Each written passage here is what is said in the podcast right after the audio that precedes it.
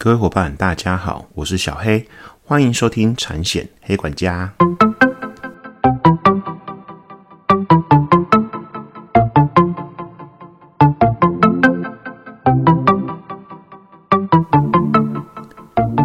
产险黑管家可以透过所有通路商家收听，不管你是 iOS 系统或是 Android 系统的手机，请搜寻产险黑管家。令小黑的 FB 也成立粉丝专业喽。Podcast 新上架的集数会在上面公告，有空啊也会在上面写一写有关产险资讯的文章，大家可以在 FB 上搜寻“产险黑管家”订阅追踪。哈哈，大家春节连假开工第一周还好吗？应该忙着帮客户处理年假期间的一些事故办理出现吧。以前啊，小黑在当理赔的时候，最讨厌这种很长的年假。为什么呢？因为啊，上班前几天啊，案子啊，真的会联络不完哦。放越久，那个年假期间大家要出去玩嘛。而且啊，都是怎么发生碰撞的？南一台，北一台，然后相遇在台中发生碰撞。哦，什么南台中的跟台北的一起到台东玩或花莲玩，然后在东部发生碰撞啊，也就是出游时候的碰撞。或是高速公路上追撞事故啊，或者是停车场的相关事故，这种案子啊，在后续请当地理赔弟兄去警方查证资料，或者是勘查车辆损失啊，都要花蛮多的行政时间跟成本，因为光是联络电话就打不完喽。所以啊，这几天多多体谅产险的理赔大哥们吧，他们真的很辛苦，案子一定会联络会处理，可是要给他们一点时间喽。那业务人员，我觉得啊，多少要扮演第一线理赔人员的初步角色。一方面啊，客户会觉得你专业；二方面啊，可以让理赔在后续处理上啊更有效率。还是要勉励大家啦，保险数位化浪潮下，保险公司除了在承保面系统架构慢慢完备，在线上报案理赔啊，我相信不久后也会让客户觉得很便利。然后啊，目前保险局开放了纯网络保险公司的政策。预计啊，二零二二年八月可以开始申请，客户选择变多，而你的竞争对手也会变得更全面。我还是觉得啊，不要让数位啊让客户远离你啊，大家应该利用数位多增加自己的附加价值啦，加油喽！今天来聊聊比较温馨的商品——宠物保险。其实这几年来啊，这个商品啊算蛮蓬勃发展的，因为社会结构的改变、高龄少子化等等哦，或者是有些不婚不结婚的。有些新兴的保险商品啊，就会不断的推陈出新，以符合社会的需要。我们来看看市场有多大。根据内政部户政司的统计啊，二零二零年十四岁以下小孩约两百一十万，但是依据农委会的统计啊，全国的犬猫在该年已超过两百五十万只。二零二一年，也就是去年的统计资料还没出来，可是看起来猫小孩真的比十四岁以下的小孩多，这应该是这几年的既定的事实了。而宠物产业啊，蓬勃发展啊，现今社会因为结婚率低，那离婚率也高。其实很多单身人士或者是一些年长人士啊，在他们心理上很需要毛小孩的陪伴，所以啊，钱啊花在毛小孩身上的费用一点都不手软哦。毕竟啊，老公会找小三，老婆会找小王，儿子会跟女友跑，女儿会找富二代，只有毛小孩会忠心耿耿。呵呵。宠物用品店啊，宠物饭店、宠物美容店、宠物按摩店等等，都会越来越克制化和精致化，来抢这个市场。大概在两三年前吧，小黑带着黑嫂和黑公主去拍了黑公主的写真照，没想到啊，看到该写真照的地方啊，有在帮毛小孩拍写真照。哦，那间店帮毛小孩拍写真照，其实那时候我真的是看到是吓到哦，而且费用也不便宜哦。我当下真的超讶异的，然后。他们有展示一些成品，拍完照的成品啊，我翻一翻成品，哦，还真的不少人带着自己心爱的哦猫汪星人去拍照，哦，带那些猫小孩，甚至我有看到鹦鹉、小鸟，还有乌龟的哦。其实我我我我当下真的简直是不敢想象。所以喽，各位伙伴要掌握啊这块算蓝海的商机啊。而且啊，在服务客户招揽的理赔过程当中，其实可以展现你特别的专业，让客户对你刮目相看。这个啊，我等等后面会跟大家分享一个我亲身经历的故事。嗯，有些观念先理清一下哦。先来说一下，猫小孩也就是宠物啊，在法律上的定义啊。我们在民法上啊，人分自然人和法人，物分不动产和动产。各位伙伴，那宠物在法律上算人还是物？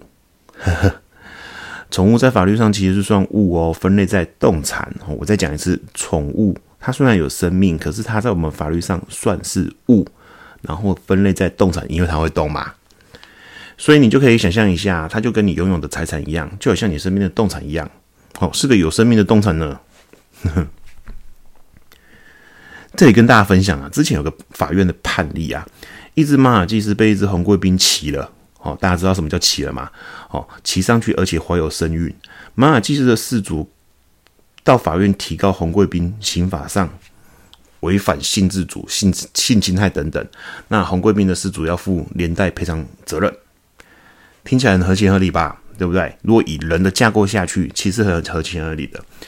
但是法院的见解是啊，因为红过兵的行为造成马尔济斯有了小 baby，在民法上物的见解是多了一物，算是孳息的一种，孳息涨利息。好，说白话一点就是涨利息。我因为这个行为造成了你的物涨利息，所以并没有损害的事实，所以没有赔偿的要件。加上物啊，其实没有性侵害的问题啊，这就是法院的见解和认证喽。所以大家记得，猫小孩在法律上目前来讲算是物了。当然，国外的一些见解可能不太一样。之前我记得好像英国吧，有一个很有钱的富人，他到最后把遗产全部留给他心很心爱的一只猫哦。所以在国外的见解啊，这个哦可能哦小孩要再去了解一下啊。你们有兴趣自己也可以去查看看。那另外一个例子啊，小黑之前在当车险理赔的时候啊，客户开车在路上撞到一只黄金猎犬，那只黄金猎犬啊变成小天使了。在那个年代啊，黄金猎犬其实很夯哦，很多人养，而且价格也不菲。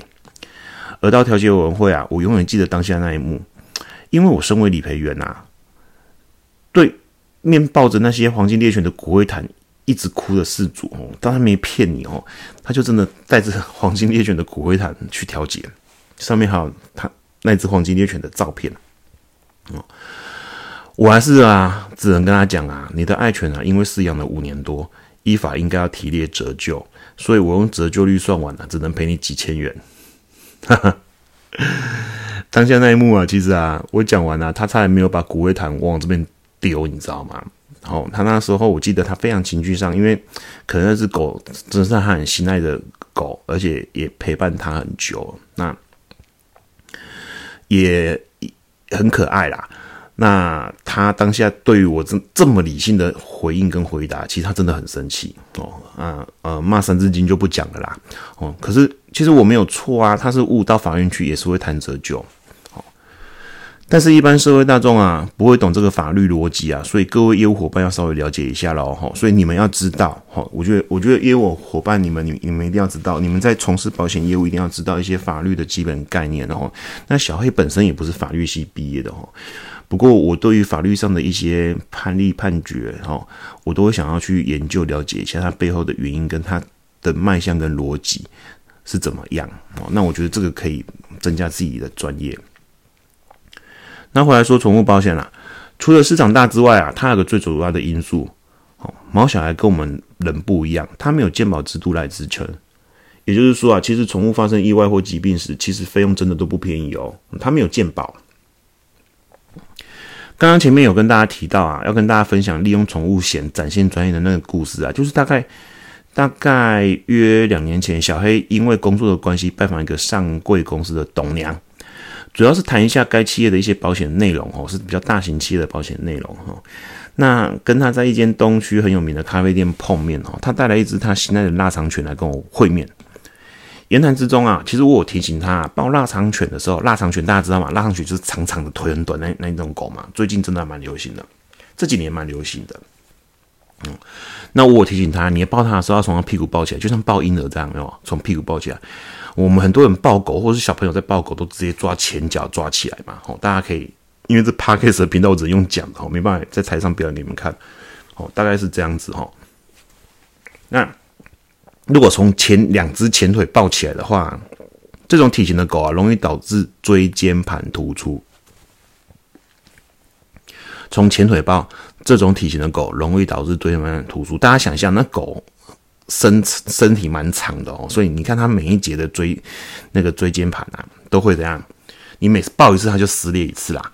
好，啊，为什么我会知道？其实那时候那一阵子公司在推宠物险哦，那其实我蛮费心的去了解一些。呃，蛮受欢迎的犬只，它容易得到的好发疾病，那还有它得到好发疾病的原因，跟它如果得到这样子的好发疾病的话，他大概要花多少医疗费用？其实我们做蛮深入的研究，而且去找了两个兽医师，我觉得两三个吧。因为我一直强调一件事情，就是，呃，我我还是勉励大家哦，嗯，卖。要卖你懂的东西，因为这有关于客户的权益哈。要卖你懂的东西，而不是公司要推的东西。所以你如果对于这个区块不懂的话，嗯，我我会觉得比较对不起客户啦。哦，那对不起客户，他就没办法再帮你转介绍。哦，如果出了什么事情之外，那你的业务人生期就没办法进入无限赛局的人生。哦，所以这个我就勉励大家，真的要去多学一些东西哈。好，那回来这件这件事哈，我我把我说不能抱前脚，要从屁股抱。我讲完之后啊，那位董娘愣了三秒，他说：“啊，你不是保险业务员吗？怎么连这个都懂啊？你之前是念收益系的哦？没有，小孩不是哦，哈，小孩不是哦。如果知道小孩的人，知道小孩是念会计系的哦。所以小孩跟大家讲啊，你连狗的身体怎样都会懂，客人会觉得你人的医疗或疾病的部分不懂吗？嗯，我再说一次。你连宠物都知道了，你有可能人的医疗或疾病都不知道吗？那这个真的有助于大家在客户面前展现专业的，有利于你的寿险业务推展哦。那宠物险也是最佳利器啦。那宠物的医疗花费呢？我举这几年啊，很多人养的法国斗牛犬哈为例哈，整身发动。大家要提醒有养这种狗的客户哦，外出遛狗时要注意水分和室外的温度，因为这种狗是属于短鼻犬，鼻道有很多皱褶。那因为狗啊，原则上它如果鼻道很多皱褶，因为鼻子短短的很可爱嘛吼，那鼻道很多皱褶，在呼吸上就会比较不顺哦，所以很容易中暑。那如果像这种法斗啊，它如果一中暑严重一点，可能会丧命哦。哦，这没有在开玩笑的哦，大家可以去 Google 很多文章哦。送去宠物医院急诊，你要付的费用除了挂号费、诊疗费、诊查费，还有血氧浓度不足，可能还有血液费、输血费，这些含不啷当啊，可能都要几万块起跳。那依照兽医师法的规定，兽医师职业收取费用的收费标准，依各县市政府兽医师工会所定的收费标准为上限。好，我再讲一次，兽医师法怎么收钱？兽医师怎么收钱？他会依照一个标准，这个标准是依照各县市每个县市政府兽医师工会所定的标准，它有个上限定在那，也就是说，他只要依照此表去收费，不要超过那个上限，就没有违法的问题。那我举个例好了哈，收费标准表，如果以台北市兽医师工会为例哈，诊断证明书的费用上限是一千元，诊断证明书的费用上限是一千元，所以有些兽医院开诊断证明书一百，有的医生可能就开一千。一样，一张诊断证明书，兽医师可以开一百，可以开一千。那这两位他并没都没有违法，因为他在收费标准内，其实他都是符合规定的。那你是为亲人的猫小孩命在旦夕，你还会去跟兽医师议价吗？你你想看看哦，他中暑了，然后你马上送去医院急诊哦，医生评估之后，哎，医兽医师规兽医师法规定，他要去做诊疗之前，他会给你评估个费用。那他评估完这个费用之后，你会去跟他议价吗？你如果不要，你就是下一间，他可能就真的 GG 了哈。那以上其实就是宠物保险可以去规划的风险。目前市面上啊所贩售的宠物保险啊，以华南产物的市占率最高，去年一到十月的签单保费达八千多万。好，那第二名为国泰世纪产物为两千三百多万。其实各家保险公司的商品有一些优劣势啦。那承保内容不外乎下面几项哈。第一个门诊，然后第二个手术，然后再住院、丧葬以及宠物侵权费用等等哈。有的强调保险期间内赔付次数无限制，有的强调癌症加强保障。我讲的保险期间内，其他会设一个限额，赔付次数的限额跟赔付金额的限额。那我觉得这个区块就是，你如果要帮客户规划的话，你可以跟你们产险光手窗口确认一下，好，确认一下比较细节的内容。因为，嗯，我大概知可能下一集吧，我会再跟大家分享一些理赔实务的东西哈。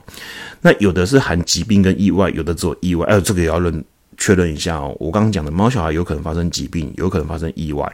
那有的商品它只有单意外而已哦。那有的有的会有含疾病哈。那以我处理过的经验，其实狗我刚刚讲的嘛，狗跟猫有好发疾病啊，是非常重要的一个风险规划。所以所以疾病其实蛮重要的哈。那所以要多去询问你的产险光后，商品主要内容来帮客户妥善规划。但是有几点我要提醒大家哦，承保面的部分，大部分的保险公司要求宠物要打晶片才会承保哦，这点我要跟跟各位伙伴提醒一下哦。刚刚小黑说过哦，宠物在法律上算物，物所有权，物有所有权，就像你车子有车主，依据是监理善所自发的行照，也就是车险的被保险人，这样才有符合保险法十四条和十六条的保险利益的问题。好，有晶片、有宠物登记证，不是让客户觉得麻烦，而是真的在发生事故时，客户的权益才不会受损。我一直强调，发生事故这个物，这只猫小孩是谁的，那是一个理赔依据的部分。如果你们回去看条款，各家保险公司大部分的条款在理赔必要文件里面有附一个说，你可能要需要宠物登记证去认定这只猫跟狗是谁的。哦，所以这个牵扯到保险契约有没有效的问题哦，这点真要跟客户好好沟通哈。那呃，动保法相关规定，如果没有晶片的话，有一些相关的法则，这边我就不讲了。所以我真的觉得还是要去打个晶片啊，我觉得会比较没有问题。那多数的保险公司啊，对于宠物有缺陷的或者是一些职业犬只啊，是无法投保的哦。那有些保险公司它有限定的犬只不保哦，那这个我在下一集再跟大家说。那理赔面的部分哈，在要保书的告知事项的问题哦，小黑建议各位业务伙伴要据实填写，以免在理赔上会有争议哈。它跟人身保险一样哈，保险既有的疾病及意外不会赔付哦，这也是保险法第五十一条的规范。保险契约订立时，保险标的之危险已发生或是已消灭，该契约无效。所以啊，有关宠物险的疾病，大多保险公司也会有所谓的等待期，也就是避免保险起毕的理赔争议。还有市面上大多数的产险公司在贩售宠物保险啊，都会有个叫做补偿比率的项目，补偿比率，哦，这是什么意思？而各承保项目也都有设每次的上限哦，说白话一点就是支付额啦。也就是说，毛小孩的医疗单据啊，有些产险公司不会全额理付，好。呃，它会乘上一个补偿比率哈。那因为小黑每集想要控制的时间，让你们在学习上掌握关键的十五分钟哦，所以有关理赔更细节部分，还有承保一些部分啊，下次啊，小黑再开另外一集跟大家好好聊聊。